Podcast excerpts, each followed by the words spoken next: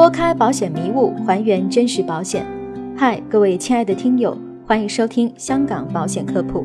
更多保险相关问题，可加我微信交流。我的微信是 Luckway，L U C K W I。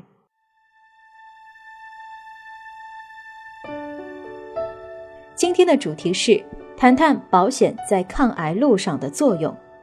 虽然近些年人类已经正在攻克癌症的难关。但是不得不承认，如今癌症的治疗仍会给一个家庭带去非常沉重的经济负担。如果我们想要在今天就给未来对抗癌症增添几分信心和把握，拥有一份适合自己的保险产品，或许是个不错的选择。接下来将分三个大类来介绍一下保险产品分别能在对抗癌症的过程中发挥什么样的作用。首先就是医疗险。医疗险是以被保险人在住院过程中产生的实际治疗费用为赔偿基础的保险产品。医疗险每年缴纳保费一次，保障期为一年，保费会随被保险人年龄的增长而不断的增加。如果投保人停止缴纳保费，保障也随即停止。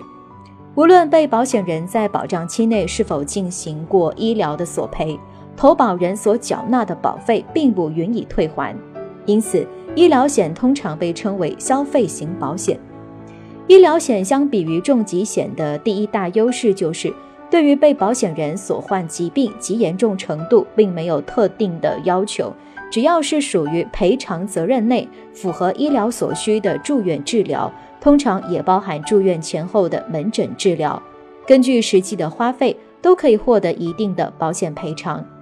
第二大优势就是。拥有很高的赔偿限额，一旦碰上了癌症这种治疗需要花费大量金钱的疾病，患者就不用担心因额度不够而无法继续治疗了。当然，医疗险也有它明显的局限性。随着医学的不断进步，治疗手段日新月异，治疗成本也不断的增加，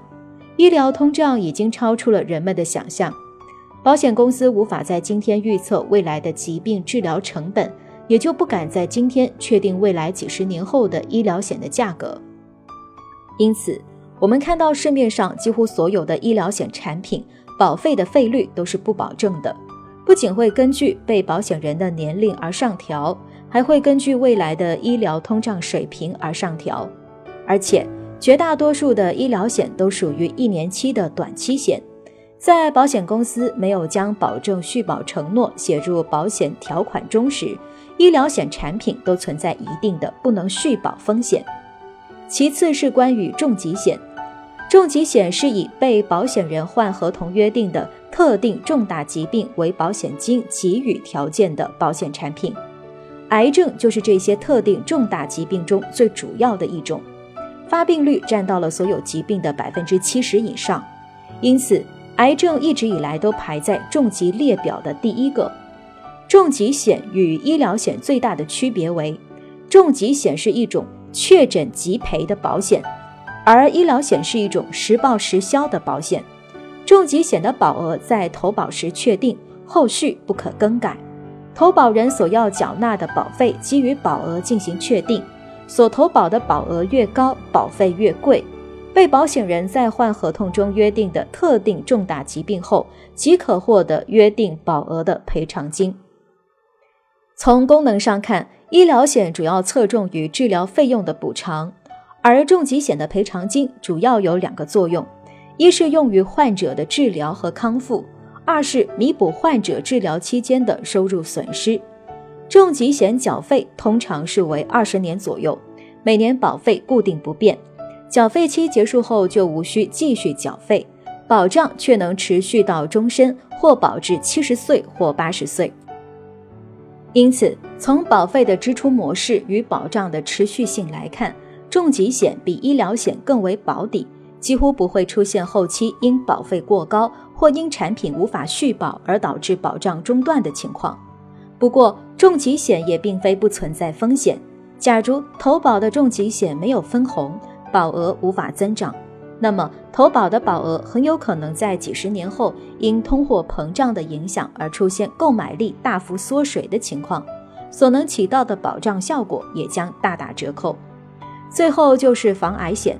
除了上面介绍的医疗险和重疾险外，针对癌症治疗还有一种特定类别的产品，我们称其为防癌险。